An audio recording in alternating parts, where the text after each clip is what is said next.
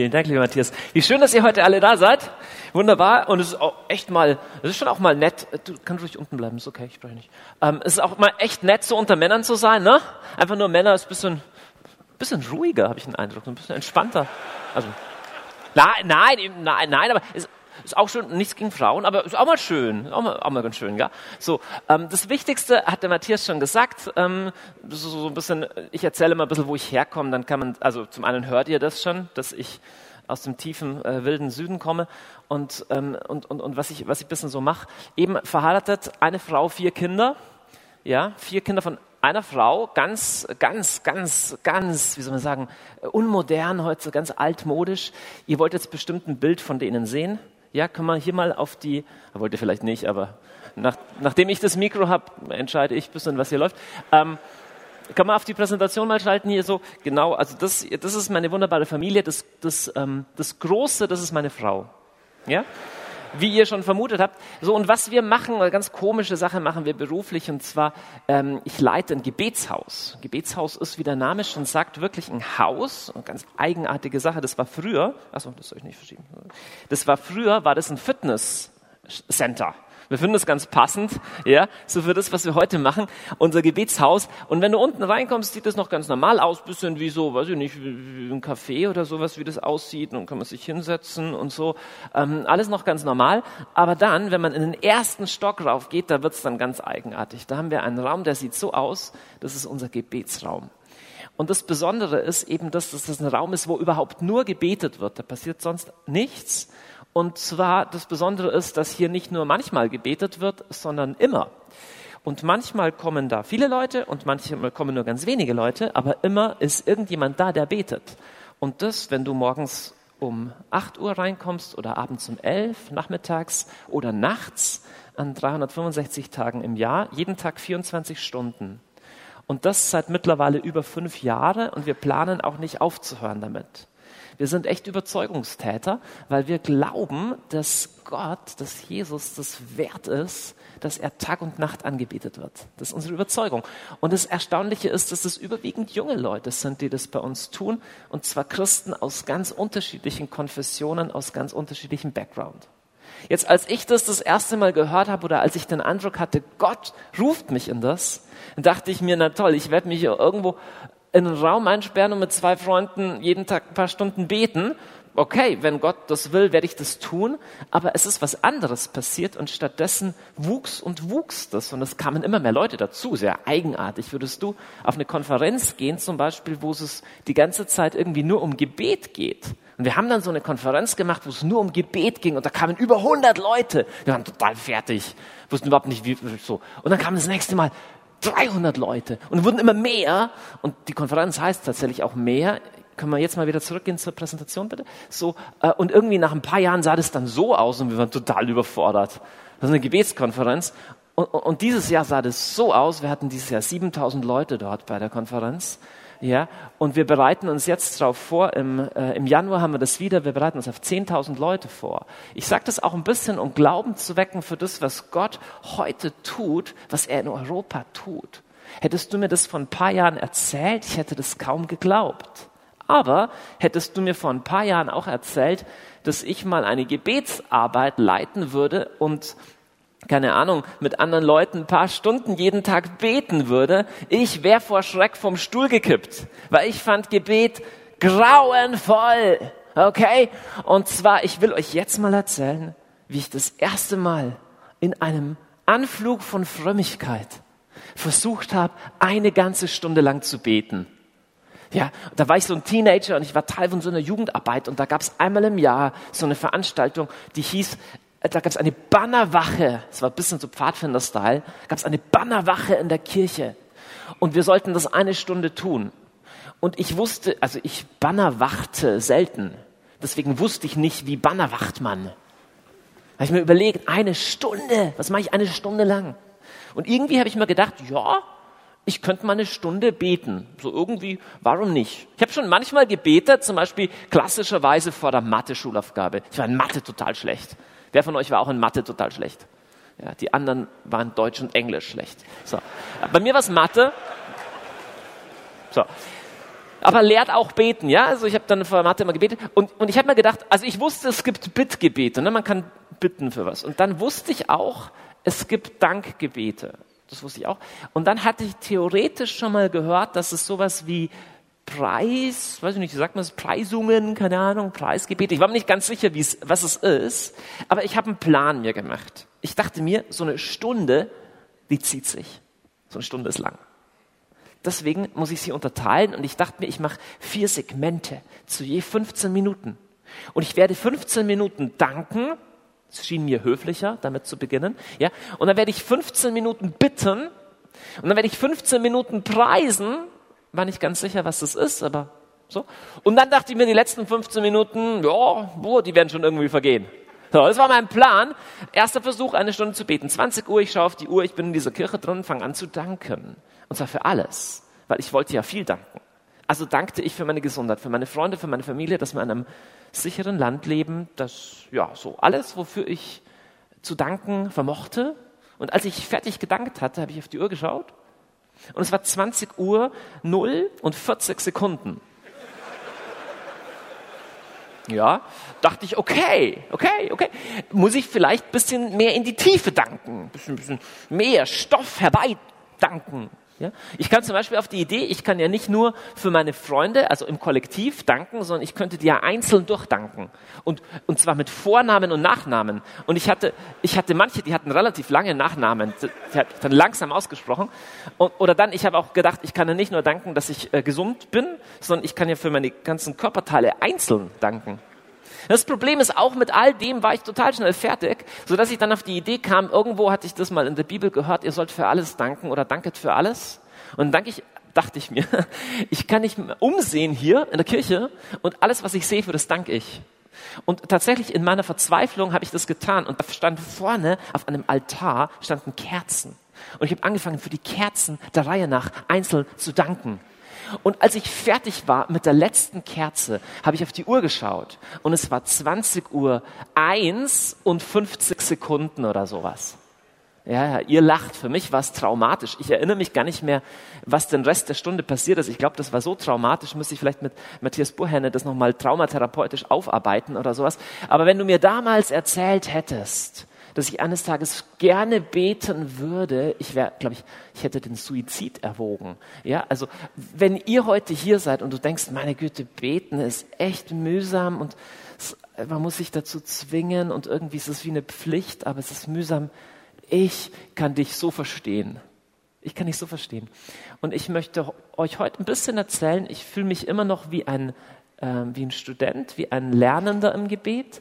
Aber ich möchte euch so ein paar kleine Dinge erzählen, auf die ich gestoßen bin, die für mich einen großen Unterschied im Verständnis gemacht haben. Und für das Erste möchte ich euch eine Geschichte in der Bibel vorstellen. Ich lese euch die mal vor, diese Bibelstelle. Und zwar ähm, ist die im ersten Buch der Könige im Kapitel 10. Jetzt bräuchten wir die Präsentation, Dankeschön. Und zwar handelt diese Stelle von dem König Salomo. Und der König Salomo, der galt als unglaublich weise und gebildet und reich und großartig. Und er war so großartig, dass eine Königin aus, äh, aus dem Süden, aus Saba, die kam und hat sich angeschaut, wie der so drauf ist. Und als sie all das sah, wie der war, stockte ihr der Atem und sie hat gesagt, also Salomo, man erzählt sich ja schon die tollsten Dinge über dich. Aber, jetzt kommt das hier, ich wollte es nicht glauben, bis ich nun selbst gekommen bin und es mit eigenen Augen gesehen habe. Und wahrlich, nicht einmal die Hälfte hat man mir berichtet, deine Weisheit und deine Vorzüge übertreffen alles, was ich gehört habe. Jetzt, ich finde es sehr interessant. Sie sagt, ich musste kommen und es mit meinen eigenen Augen sehen. Und dann sagt sie, das, was man mir berichtet hat, ist nur die Hälfte von dem, was es wirklich ist. Ich male hier mal einen Kreis, okay? Und ich behaupte, dass in dieser Stelle um eine, um einen Kontrast geht, um einen Gegensatz geht, den jeder Mensch kennt. Und es ist der Gegensatz von innen und außen. Ja? Und ich mache jetzt einfach mal dieser Kreis, der steht für das. Und das hier ist das Innen. Oder das, ja, so, so die innere Realität und das Außenrum steht für das Außen. Okay? Was die Königin sagt, ist, schon im Außen, schon in dem, was, was man von dir hört, ist es eindrucksvoll. Aber wenn man hinkommt und mal wirklich reinblickt in das, wie du wirklich bist, in deinem Haushalt zu Hause, ist noch eindrucksvoller. Jetzt alle von euch kennen den Gegensatz, okay? Oder kennen das Gegenteil davon. Zum Beispiel, wenn du sagst, außen hui, innen pfui. Jemand hat einen unglaublich tollen Ruf, Wahnsinn und sieht super aus, ist gebildet, ist reich. Und dann lernst du die Person kennen und denkst dir, oh Gott, ja, jeder von euch kennt. Es ist sogar für viele ganz schockierend, dass es auch bei Christen manchmal so ist. Die erzählen die tollsten Sachen und dann siehst du mal, wie der zu Hause mit seiner Frau umgeht oder du siehst mal, wie der eigentlich ist und du denkst, boah, das stimmt nicht überein. Ganz häufig ist außen viel mehr als innen. Und ich finde es total krass, dass, die, dass das bei König Salomo andersrum ist. Dass die sagt, dein Ruf, der ist schon groß.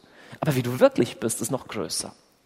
Jetzt, ihr Lieben, wir Männer haben genauso, jeder von uns hat ein Außen und ein Innen. Und das Außen sieht man. Das Außen ist das, was du darstellst, was du tust, was du kannst, was du sagst, auch was du besitzt, ist das, was man sieht. Und das Problem ist aber, das Innen bestimmt unser Leben eigentlich noch viel mehr. Und das Doofe ist aber, dass wir ganz häufig in unserem Leben unser Außen entwickeln und das Innen nicht. Und, und irgendwie spüren wir, innen stimmt eigentlich was nicht. Aber da laufen wir davon und flüchten uns ins Außen.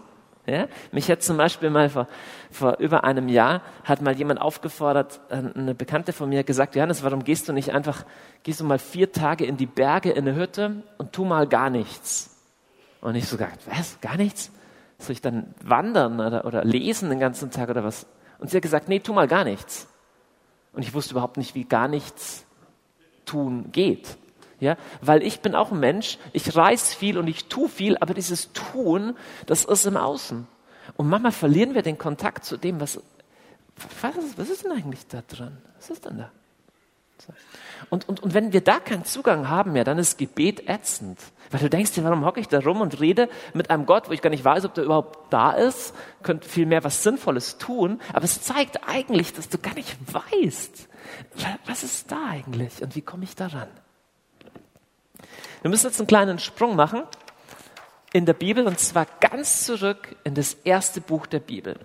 Wenn du irgendwas reparieren möchtest, musst du erstmal wissen, wie es ursprünglich designt war. Wenn du ein Motorrad hat, hast und das ist ein bisschen verbogen, wenn du das reparieren möchtest, musst du wissen, wie war es am Anfang. Logisch? Und deswegen gehen wir an den Anfang zurück. Ich male einmal mehr den Kreis. Wir schauen uns an, wie hat Gott sich eigentlich unser menschliches Leben so vorgestellt? Der Fisch hat Flossen. Warum? Weil er dafür gemacht ist, im Wasser zu leben. Okay? Der Vogel ist dafür gemacht, in der Luft zu leben, deswegen hat er Gefieder. Lass uns mal anschauen, wie Gott den Menschen gemacht hat und für welche Umgebung er ihn designt hat. Ich springe mit euch ins erste Buch Mose, Buch Genesis wird es auch genannt. Und hier ist diese berühmte Stelle, die ihr alle kennt. Gott der Herr nahm also den Menschen, den er gemacht hatte, und setzte ihn in den Garten von Eden, damit er ihn bebaue und behüte. Also, wir haben es hier mit einem Garten zu tun. Ich möchte euch mal fragen, wenn die Bibel von Garten spricht, von einem Garten. Was meint sie da? Was meint der orientalische Schreiber, wenn er von einem Garten spricht? Es kann ja vieles sein. Es kann ein Gemüsegarten sein, es kann der Garten sein, wo die Kids Fußball spielen oder ne, so. Ähm, ich gebe euch eine kleine, kleine bibelkundliche Info ich zeige euch ein paar Bilder, okay? Das hier zum Beispiel, äh, das ist in Luxor in Ägypten und das ist jetzt nicht so gut erkenntlich, aber da hinten drin, hier, da im, im Gebirge, da oben, da hatte eine Königin, die hat Chepsut, einen Palast. Der sieht heute so aus. Und vor diesem Palast hatte sie einen, einen wunderbaren Garten sich angelegt. Frage, was war die Funktion von diesem Garten? Okay, die Funktion war nicht, dass sie dort Rüben angebaut hat. Das ist ein anderes Wort auch in der Bibel. Der Acker ist noch mehr anders. Das Feld, ein Garten, das war was, was sich reiche Leute geleistet haben. Eines der sieben antiken Weltwunder waren die hängenden Gärten von Babylon, okay? Die, die waren nicht deswegen so toll, weil dort so gute Möhren wuchsen, so, ja, sondern das war ein prächtiges, luxuriöses Ding, so ein bisschen am ersten zu, zu vergleichen mit sowas wie einem Park, das ist in Italien, okay? Gott hat den Menschen erschaffen in einer Umgebung von, äh, von Schönheit erstmal. Ein Garten hat ganz viel mit Schönheit zu tun, dem seine Funktion ist nicht, ähm, ist nicht, dass man zum Beispiel dort Fußball spielt, ist auch, nicht, auch nett und sowas, aber die Funktion ist, es, es ist ein schöner Ort. Jetzt, ich finde es total wichtig, dass der Garten erstmal keine Funktion sonst hat. Ja, Gott hätte ja Adam und Eva auch erschaffen können, sagen wir mal, in einer Fabrik. Ja, oder in einem Bergwerk. Oder keine Ahnung was, in, äh, auf der Autobahn, wäre auch schön, ja. So, sondern in einem, in, in so einem parkähnlichen Ding. Also, da ist nicht, da ist erstmal nichts zu tun. Das ist einfach erstmal nur, ja, wofür braucht man denn so einen Garten? Also eigentlich, eigentlich nur, weil es schön ist. Und ich nenne dieses nur, weil es schön ist, ich verwende dafür mal ein, ein bisschen komisches Wort. Das ist etwas ungewohnt, aber ich liebe es eigentlich sehr. Und das ist das Wort zweckfrei. Weißt du, es gibt in deinem Leben ja Dinge, die haben einen Zweck. Und dann gibt es Sachen, die sind zweckfrei, die sind einfach nur, weil es schön ist. Eigentlich ist das Leben schrecklich, wenn wir nur die Dinge tun, die unbedingt sein müssen und die sich rentieren. Das ist eigentlich total schlimm. Das Zweckfreie ist interessant, gell? weil zum Beispiel, wenn du, wenn du Blumen kaufst für deine Frau, übrigens, wenn du das schon länger nicht getan hast, du solltest das mal wieder tun. Ja? Oder wenn du wo eingeladen bist und du bringst was mit, eine Flasche Wein oder Blumen, was ist denn die klassische Antwort, wenn man sowas bekommt? Das wäre doch nicht nötig gewesen. Genau. Weißt du, was die beste Antwort drauf ist? Stimmt.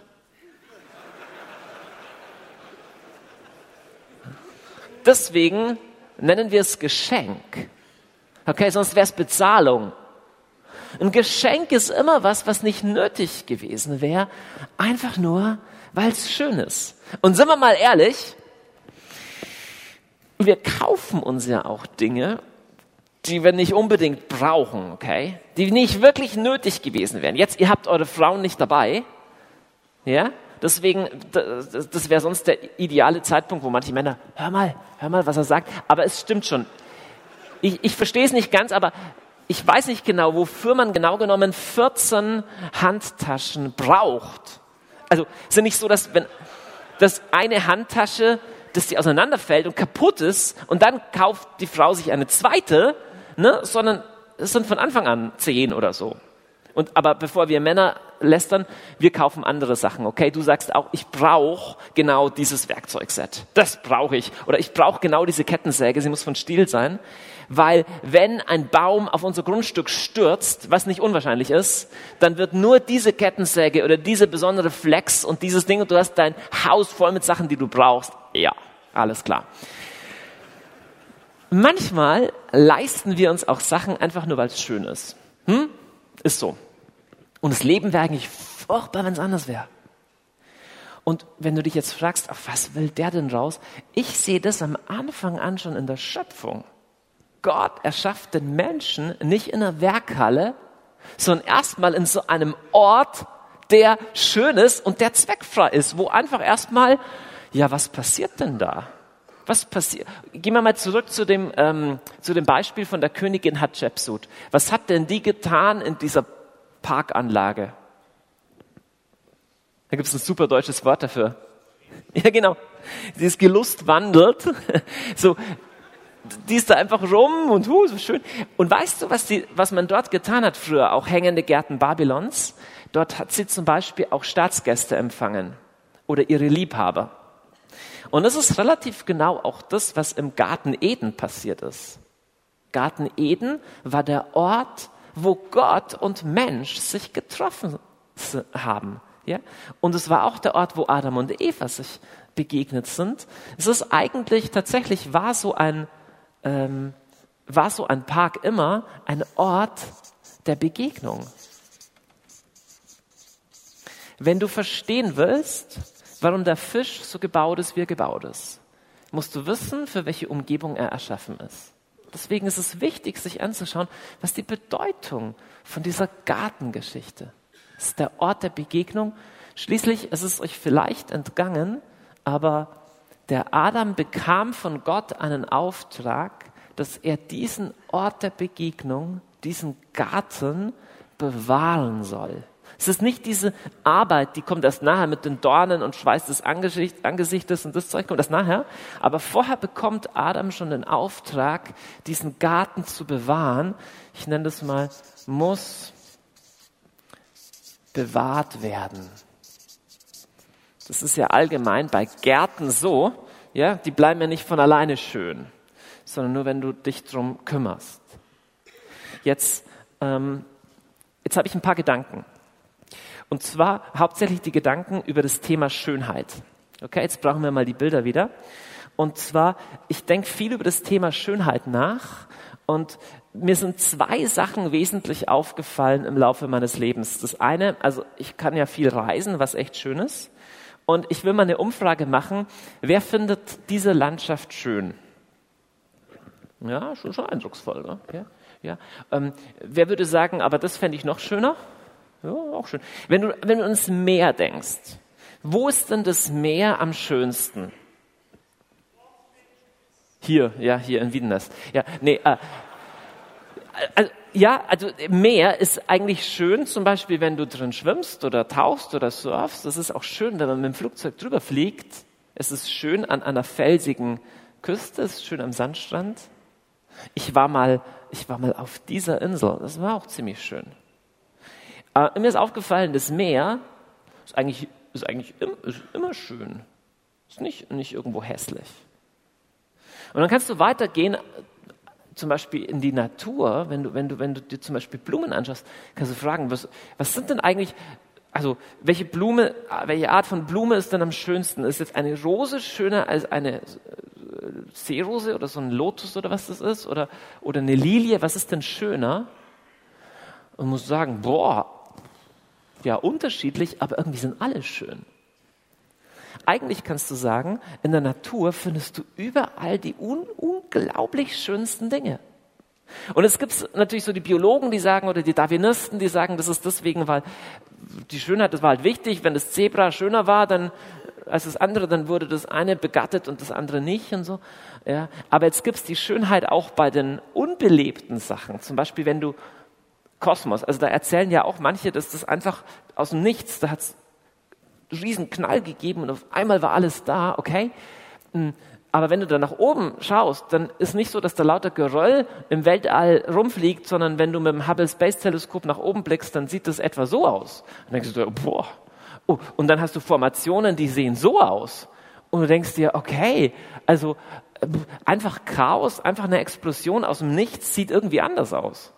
Und tatsächlich ist es so, überall, wo du in der Natur hinblickst, hast du schöne Sachen. Du kannst sagen, das einzige, also stell dir eine Landschaft vor, die, die grün ist und Bäume und mittendrin das hier. So, äh, Frage. Äh, was von beiden haben Menschen gemacht? Die Landschaft oder das hier?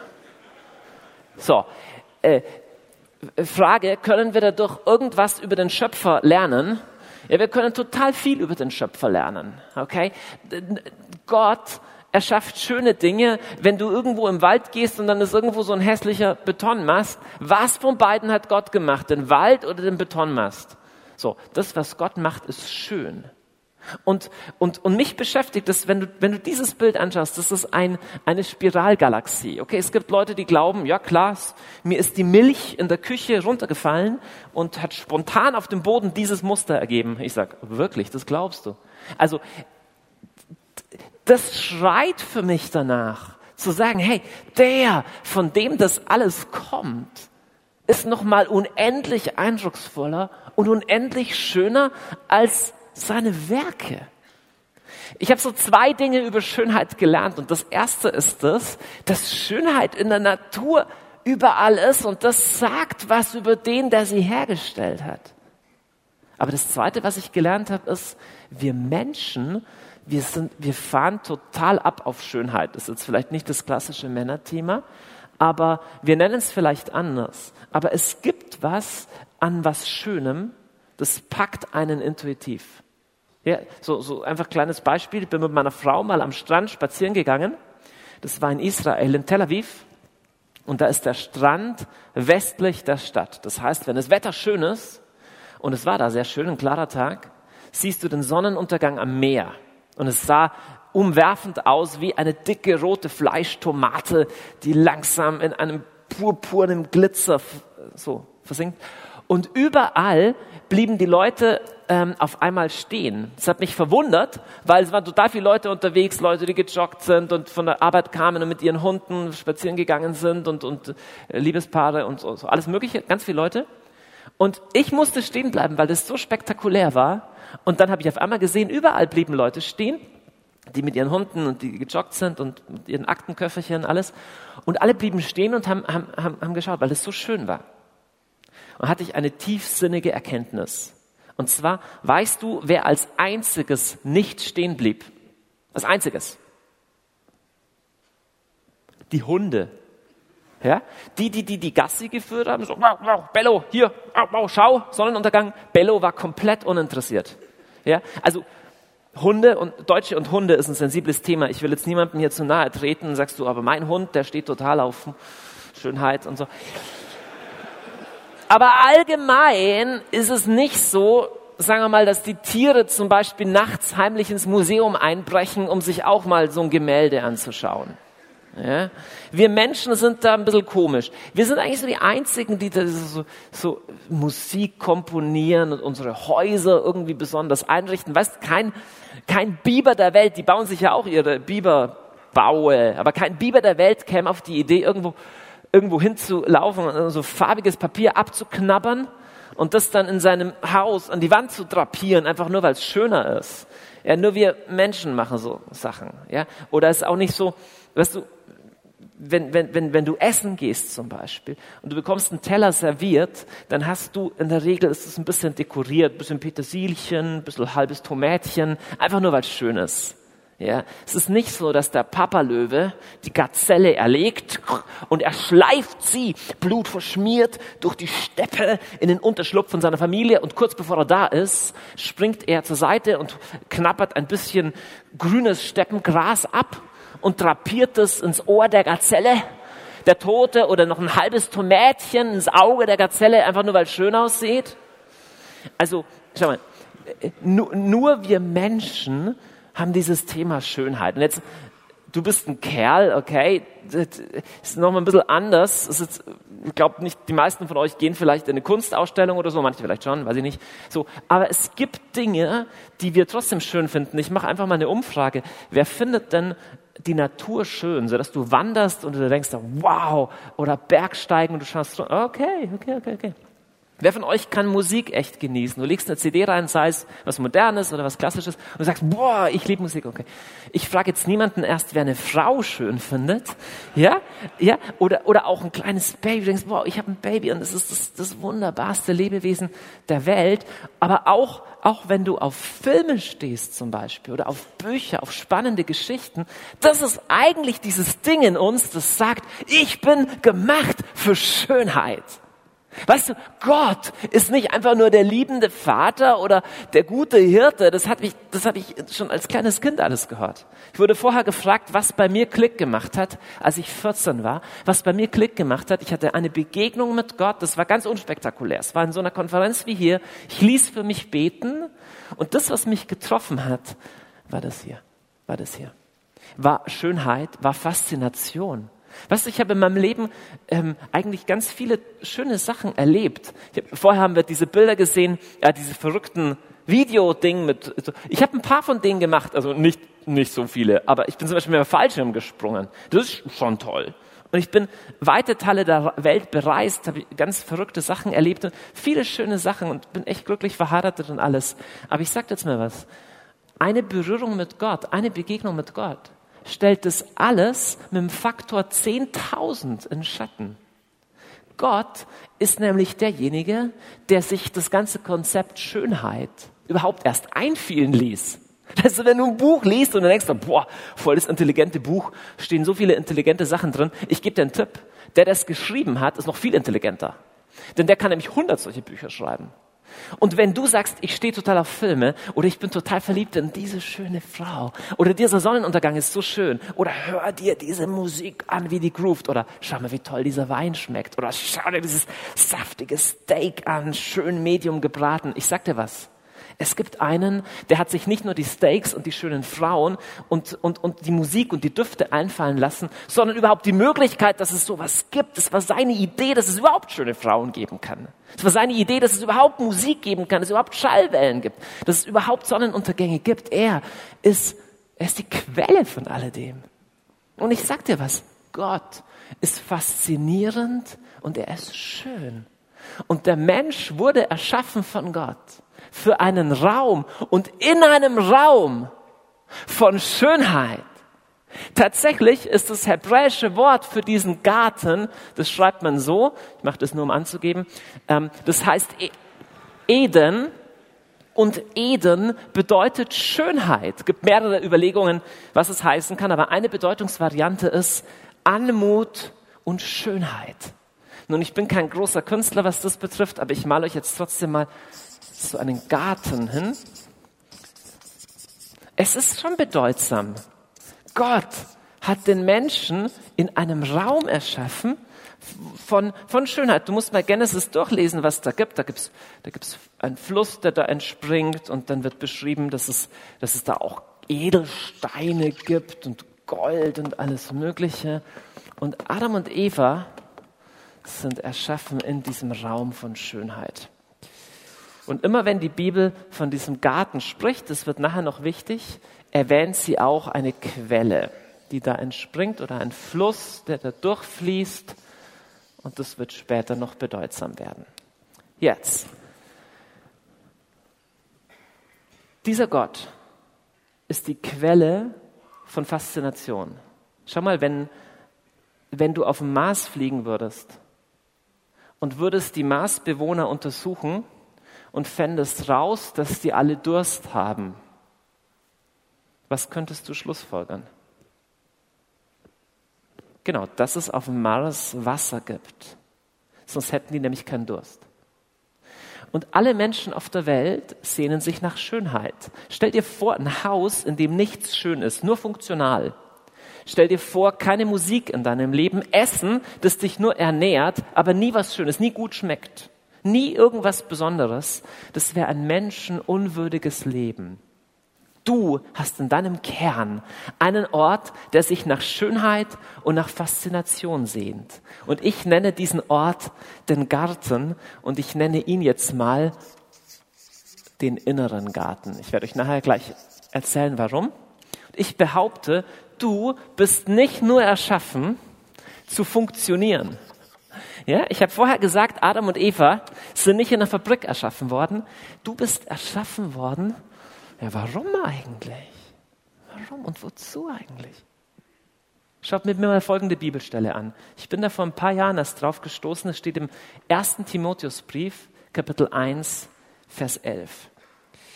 Da beschreibt Paulus, das ist eine ganz faszinierende Stelle, Paulus beschreibt sein Evangelium. Man kann noch sagen, so seine Hauptbotschaft. Und dann sagt er, meine Hauptbotschaft ist, Doppelpunkt, so lehrt das Evangelium von der Herrlichkeit des seligen Gottes, das mir anvertraut ist.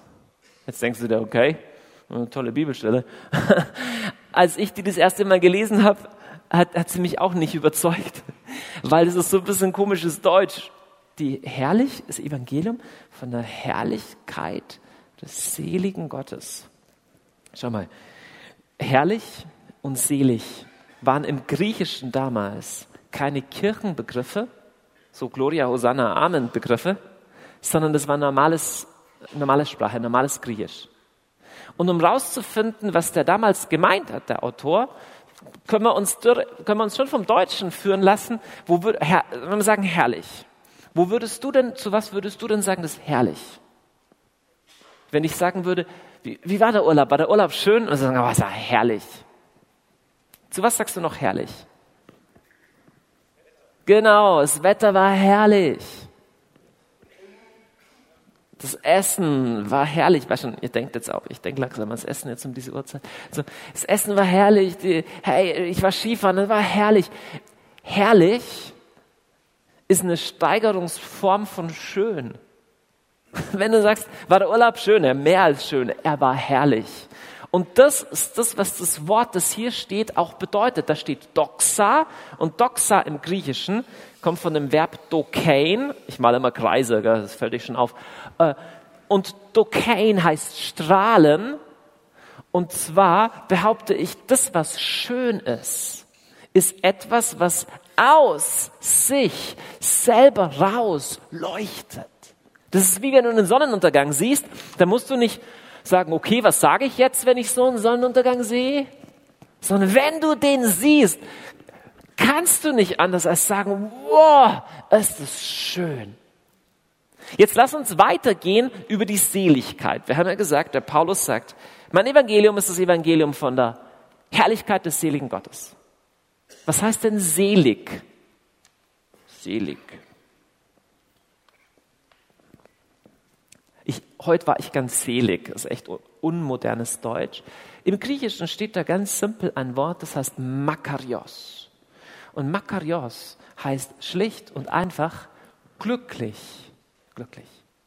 Das heißt 1 Timotheus 11 zurück übersetzt oder mal diese, diese einfacheren Worte eingeführt. 1 Timotheus 1.11. Paulus sagt, mein Evangelium hat zum Inhalt, mein Evangelium ist das Evangelium von der Herrlichkeit des seligen Gottes.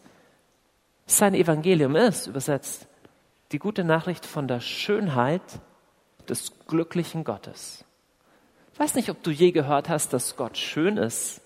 Ich weiß auch nicht, ob du je gehört hast, dass Gott glücklich ist. Wenn man den Christen so zusieht, könnte man ja manchmal meinen, euer Gott ist eher ein bisschen schlecht drauf. Manchmal auch, wie wir beten. Wir erklären Gott, was in der Welt alles schlecht läuft. Du siehst auch die großen Probleme, die jetzt wieder sind. Du weißt, bei uns in der Gemeinde läuft es auch nicht gut. Das Wetter ist auch schlecht. Und jetzt ist auch noch der Trump gewählt worden. Und auch so ist die Welt sehr schlecht. Und dann kommt sowas durch wie, Gott, dir geht's bestimmt auch schon ganz schlecht.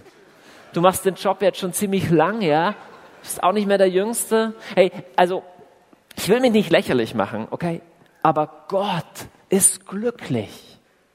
Irgendwas in uns sagt, irgendwie ist das aber doof, weil die Welt ist so schlecht und das hört sich dann fast an, als wäre das Gott egal, was in der Welt ist. Nee, mein Freund, das ist nicht so, ist ihm nicht egal. Aber ich habe in meinen vielen Reisen was total Banales gelernt, aber ich habe echt ein paar Jahre gebraucht, das zu checken. Und das ist, wenn du fliegst, hm, lass es mich so sagen, oben ist das Wetter immer besser als unten. Also auch wenn es unten regnet und bewölkt ist, oben scheint die Sonne immer. Und der Himmel ist auch blau. Und so ähnlich stelle ich mir das mit Gott vor. Weißt du, wenn es bei uns in Augsburg regnet, ist nicht so, dass die Sonne sagt, oh nein, es regnet. Boah, keine Ahnung, was ich tun soll. Ich brauche Therapie. Die Sonne, die scheint auch wenn es an manchen Orten bewölkt ist. Und wenn ich nicht sehen kann, dass die Sonne scheint, ist es nicht ein Defizit von der Sonne, sondern es heißt nur, dass ich nicht hoch genug gestiegen bin.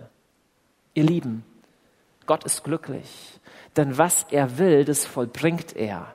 Er ist der souveräne Gott, der das tut, was er will. Und ja, es gibt das Übel in der Welt, aber wenn du sehen könntest aus seiner Perspektive, wenn du höher steigst in seine Gegenwart, siehst du, dass überall diesen Nebel und dem Zeug unseres Lebens einer regiert, der in einem Reich lebt, wo es keine Probleme gibt. Warum ist das wichtig für dich? Erstens, wenn du zu jemand eingeladen bist, der schlecht drauf ist, wie sehr freust du dich drauf? Du weißt schon, boah, der Chef hat heute so eine Laune, geh lieber nicht rein. Ja, wenn jemand schlecht drauf ist, gehst du ungern rein. darf ich dich fragen, wie ist denn dein Gott drauf? Weil das wird entscheiden, ob du gerne zu ihm hingehst. Ich weiß, ihr Christen, die meisten von euch werden Christen sein, wir glauben, dass Gott, dass Gott uns liebt. Aber darf ich dich fragen, mit welchem, mit welchem Gesichtsausdruck liebt er dich? Denn ich mal jetzt mal ein bisschen grob vereinfachend einen freundlichen Gesichtsausdruck hin, okay?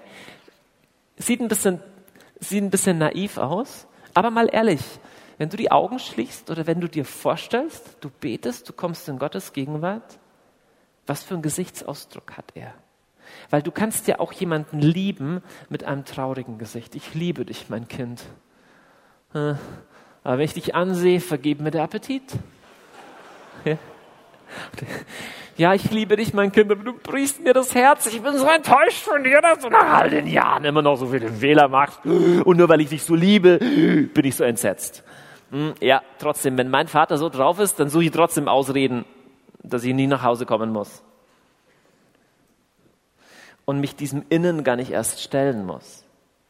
Weißt du, dass, wenn du, wenn du ein Christ bist, wenn du glaubst, dass Jesus für dich gestorben ist, das ist ja nicht so, dass Gott sagt, okay, statt in die Hölle lasse ich dich in den Himmel. Es ist ja viel fundamentaler. Was ja die Bibel lehrt, ist, dass das Blut von Jesus uns wäscht und uns vor Gott gerecht macht. Das ist unglaublich. Und weißt du, was gerecht macht heißt? Das heißt, du kannst vor Gott kommen und Gott sagt, wow, was ich da, was ich da sehe, gefällt mir. Ich bin auf eine ganz interessante äh, Bibelstelle gestoßen, die nochmal was mit dem Garten zu tun hat. Und zwar äh, ein bisschen ein freakiges Buch, das, das glaube ich nicht das klassische Lieblingsbuch von uns Männern. Das ist das Buch Hohelied. Das ist im Alten Testament und das ist so eine Liebesgeschichte. Und in dieser Liebesgeschichte, da spricht ein, ähm, eine Braut und ein Bräutigam, die wechseln sich so ab. Und schon die jüdischen Kommentatoren, die haben gesagt, eigentlich ähm, ist das eine geheime Story zwischen Gott und Mensch. Wow zwischen Gott und Mensch ist sowas wie eine Liebesgeschichte. Und dann sagt der Bräutigam, der für Gott steht, sagt zu seiner Braut was Interessantes. Er sagt, ein verschlossener Garten ist meine Schwester Braut, ein verschlossener Garten, ein versiegelter Quell.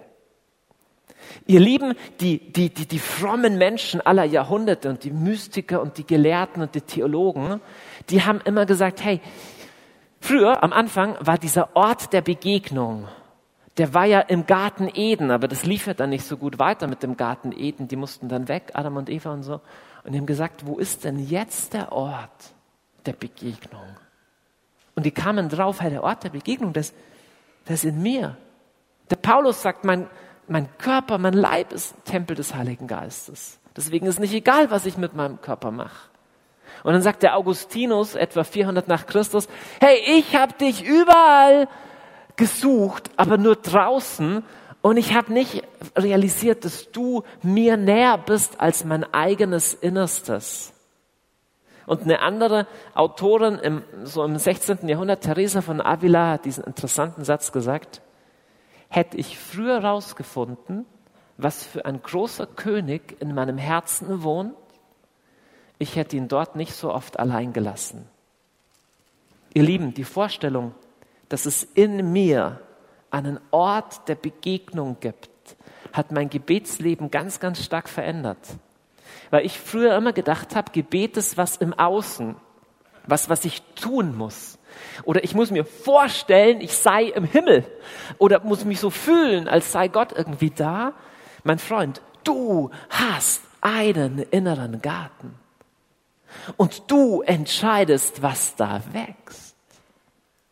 Wenn ein Mensch Jesus nicht kennt und wenn du Jesus noch nicht kennst, wenn du Jesus noch nicht wirklich reingelassen hast in deinen Garten, dann hast du zu diesem Ort keinen Zugang. Oder dieser Ort ist verstellt und voller Zeug. Aber wenn du an Jesus glaubst, und by the way, es gibt heute eine super Möglichkeit, eine Entscheidung für Jesus zu treffen. Und wenn du aber an Jesus glaubst, dann gibt es diesen Ort, wo der Heilige Geist in dir wohnt, wo du in dir drinnen, das ist unglaublich, Gemeinschaft mit Gott haben kannst. Mit dem gleichen, der sich alles einfallen ließ. Warum wurdest du denn erschaffen? Warum denn und wozu denn? Wie der Fisch gebaut ist, verstehst du erst, wenn du weißt, für welche Umgebung er erschaffen wurde. Und Adam und Eva sind erschaffen worden in einem Raum, der einfach nur schön war und der einfach nur zweckfrei war. Schau mal her. Manche Dinge tun wir und kaufen wir, obwohl wir sie nicht brauchen. Ähm, weißt du übrigens, dass es dich auch nicht braucht? Also ich meine, nicht falsch verstehen, aber das Universum, das würde auch komplett ohne dich funktionieren. Vielleicht sogar ein bisschen besser manchmal. Ähm, das ist schon, das ist ja krass, gell? weil manche Leute wachsen ja schon auf von Kindheit an mit diesem Ding, du bist jetzt hier um, in der Familie, du bist jetzt der Mann, die anderen sind zwei Mädchen und so und du musst jetzt hier der Kerl sein. Man nennt sowas Delegation. Du wächst schon auf mit so einem Ding, okay, jetzt, du musst was leisten, okay, wir erwarten jetzt das von dir. Ist total krass, dass Gott Adam und Eva erschafft und diese Erwartung nicht hat. Sondern er setzt die in diesen Garten und sagt, hey, jetzt haben wir einfach nur Gemeinschaft. Wenn du jemandem Blumen mitbringst, sagt die Person vielleicht, das wäre nicht nötig gewesen und es stimmt auch. Und ich stelle es mir so vor, als Gott im Himmel saß, weiß ich nicht, wie man sich das vorstellen kann, und er kommt auf die Idee, dich zu erschaffen. Und er zeichnet dich und denkt sich, wow, oh, diesen Harald oder diesen Robert oder diesen Mike, ich muss ihn erschaffen. Das wäre so toll. Und dann kommen die Engel und schauen ihm über die Schulter und sagen, Eure Majestät, bei allem Respekt, aber du hast schon etwa 7,2 Milliarden, die ziemlich ähnlich aussehen. Ist es echt nötig, den noch zu erschaffen? Und Gott sagt, okay, du hast mich erwischt. Nein, ist nicht nötig, aber es ist so schön. Und genauso wie eine Frau sich eine 24. Handtasche kauft und du kaufst dir die Stielkettensäge, die du gar nicht brauchst, das ist nur eine Ausrede, oder das Auto, weil das andere nicht fährt, nee, BMW, so. Du bist ein Liebhaberobjekt. Du bist ein Luxusprodukt. Du bist komplett überflüssig. Und das ist das Schöne, weil du bist nämlich erschaffen, nicht von einem neidischen und engen Gott, der sagt, oh, ich habe im Universum ganz viele Probleme. Jetzt muss ich jemand erschaffen, der alle meine Probleme löst. Hey, ganz im Ernst, wenn Gott irgendwelche gebraucht hätte, die Problem, Probleme lösen, hätte er eh nicht sowas wie dich erschaffen. Sorry, also ich will nicht so nahe treten, aber da erschafft er Erzengel, irgend so mächtige, so. Und uns, wir sind eher so, sagt er, oh, das ist so süß, das ist so, so, so cool, das ist so freakig. Weil weißt schon, eines Tages, eines Tages wirst du vielleicht mal ähm, am Krankenbett liegen und es klappt nicht mehr so gut. Und eines Tages ähm, werden dir vielleicht Freunde davonlaufen oder deine Ehe läuft nicht mehr gut. Oder eines Tages geht es dir vielleicht psychisch nicht gut und alles im Außen bricht weg. Und vielleicht ist dein Job irgendwann weg. Und dann bist du 64 und denkst, boah, ich, ich kann noch viel machen, aber irgendwie ich werde gar nicht mehr gebraucht und ich bin auf einmal gar nicht mehr der Herr Direktor und gar nicht das so und so. Und ganz viele Menschen werden zurückgeworfen auf das, was da ist, und sie checken das ja gar nichts. Und spätestens am Sterbebett checkt jeder, all das Außen ist gar nichts. Ist komplett egal. Wenn du vor dem Thron Jesus stehen wirst in Ewigkeit, wird komplett egal sein, ob deine Nachbarn dich cool fanden oder nicht. Komplett egal, was die gesagt haben. Es wird nur noch zählen, was da im Innen ist. Du, mein Freund, bist erschaffen um Gott zu kennen. Jedes Mal, wenn du, wenn du auf der Suche nach Faszination bist, im Guten wie im Schlechten, je nach, jedes Mal, wenn du merkst, ich bin innerlich leer und deswegen bist du versucht, auf eine Pornoseite zu gehen, jedes Mal, wenn es dir langweilig ist und du deswegen den Fernseher einschaltest, weil du diese Leere nicht ertragen kannst, aber auch jedes Mal, wenn du, wenn du wandern gehst, weil du dich an der Natur freust, gibt es etwas in dir, das ruft, ich bin erschaffen für Faszination. Du bist nicht nur erschaffen zum Arbeiten und zum Funktionieren. Dein Herz weiß das. Und wenn du es lernst, an diesen Ort der Begegnung zu kommen, wirst du eine Quelle von Faszination in deinem Leben entdecken, die dein Leben reich, tief und ganz macht. Wenn du das nicht tust, wirst du getrieben bleiben im Außen und machen und machen und dann fängt irgendwann dein Innen so laut zum Schreien an, dass du es mit irgendwas stopfen musst, aber das wird dann in der Regel suchthaft oder ungut. Ich nenne diesen simplen Weg ins Innen kommen, ins Hier und Jetzt kommen, einfach da sein. Realisieren, dass Gott da ist. Ich nenne das Gebet. Gebet ist für mich nicht irgendwas, was ich mache, irgendein Kasperltheater im Außen, sondern es ist ein Zurückkommen an diesen Ort, wo er auf mich wartet. Wie er das praxisnah macht, darüber erzähle ich euch heute Nachmittag im Seminar mehr.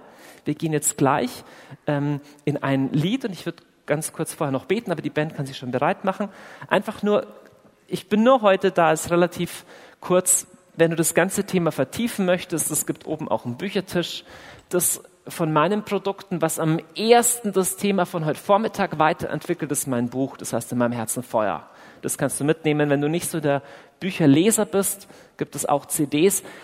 Das Ding hat nicht so viel mit dem Gebet zu tun, aber etliche von euch, glaube ich, sind in, in Verantwortung und ich habe eine vierteilige Serie mal gemacht, die heißt Leiten und Lieben, inspiriert führen in einer visionslosen Zeit. Also wenn du was mitnehmen willst, wenn du sagst, der Stil von Ding, Vortrag oder so gefällt mir, dann kannst du, kannst du dir oben, ich weiß nicht genau, wo der Büchertisch ist, ist hier vorne, hier ist er. Da könnt ihr euch das holen. Aber das ist nur ein kleiner Werbeblock als Einschiebung. Ich lade euch jetzt mal ein, dass wir vielleicht nochmal aufstehen und und ja, vielleicht ist dieser Gedanke für dich auch eher neu, okay? In meinem Innen, in, mir gibt es einen Raum, der ist für Gott. Der ist, ich bin eigentlich gemacht für Faszination. Und weißt du, Gott ist die Quelle von dieser Faszination. Er ist unendlich faszinierender als, selbst als die schönste Frau. Und selbst als das schönste Steak. Oder, ne? Oder als, als die unglaublichste Reise und so.